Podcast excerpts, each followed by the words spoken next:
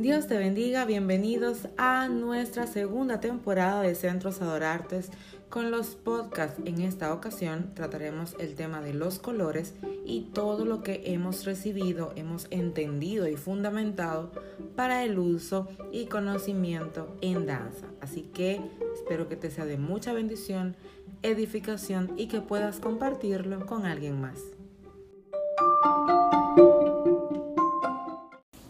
Dios te bendiga, qué bueno que estás aquí siguiendo nuestra segunda temporada donde hablamos sobre los colores. El día de hoy toma lápiz y papel porque voy a describirte lo que representa, significa cada color para nosotros, cada, este, inclusive en diferentes tonalidades. Así que toma lápiz, papel, el celular si tú quieres la computadora, lo que sea. Pero no lo dejes pasar, anota, porque lo que se escribe se recuerda o también entendería que no lo hagas porque puedes repetir este episodio una y otra vez.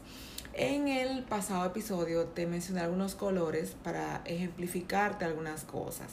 Así que te los voy a, a volver a repetir para refrescar. El blanco representa santidad, pureza. El negro representa para nosotros muerte al pecado. Y una de las cosas que siempre está en debate es si puedo usar el negro o no. Y yo te digo, claro que sí, porque yo estoy representando que he muerto al pecado. El gris es el único color que nosotros no usamos para ministrar porque representa luto. A diferencia del plateado, que le diferencia realmente el brillo la, sobre todo cuando usamos lentejuelas, cosas así, el plateado para nosotros representa redención o precio pagado, ese precio que fue pagado por la cruz del Calvario para que nosotros podamos alcanzar la salvación. El dorado representa divinidad de Dios. El marrón o el bronce representa para nosotros humanidad. El amarillo, gloria o chequina de Dios. El anaranjado representa para nosotros alabanza. El verde claro, vida nueva o esperanza en Cristo. El verde oscuro nos identifica en la guerra espiritual que libramos nosotros en oración. El rosado claro, fiesta por las almas salvadas. El rosado fucsia, unidad. El lila representa para nosotros restauración. El morado, realeza, gobierno o reino. El azul claro, nosotros lo tenemos en representación de todo lo espiritual. Espíritu Santo, el cielo y todo lo que nosotros podamos identificar en esa misma línea. El azul oscuro para nosotros representa la guerra espiritual que libran los ángeles a favor de nosotros. ¿Cómo vamos hasta ahora? Yo espero que estés escribiéndolo todo porque todavía nos quedan algunos colores. Si voy muy rápido, entonces deténlo, devuelve y vuelve a escribir. Voy a continuarte con el rojo que representa sangre de Cristo salvación. El rojo vino significa vida nueva.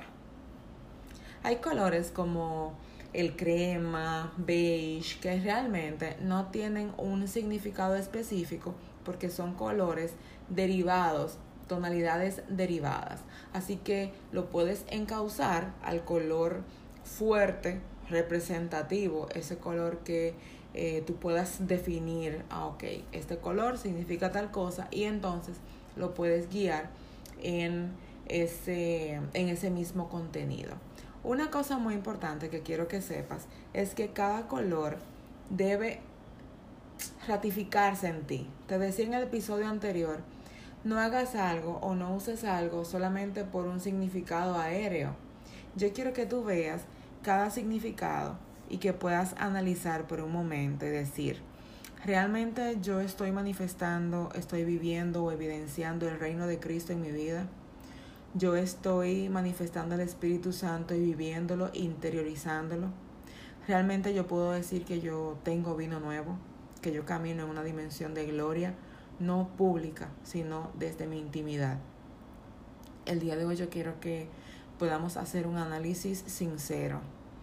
Realmente yo doy alabanzas al Señor cuando yo uso ese anaranjado en la congregación. La verdad, yo estoy trayendo una alabanza genuina que viene desde tiempos de intimidad con Dios. De nada vale que tengas los colores como un amuleto para una administración. Su representación no es amuleto.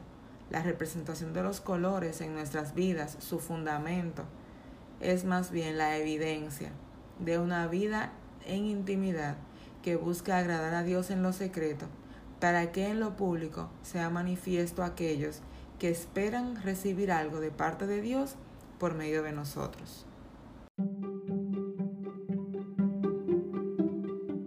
Y por el día de hoy hemos llegado al final. Te invitamos a que compartas lo que has recibido, que otros puedan también recibir el conocimiento del fundamento por la importancia que tiene para nosotros en las artes los colores. Te invitamos a que también nos veamos diariamente en nuestras cuentas de Instagram y Facebook, Twitter y Pinterest, Centro Adorartes. Que el Señor te bendiga.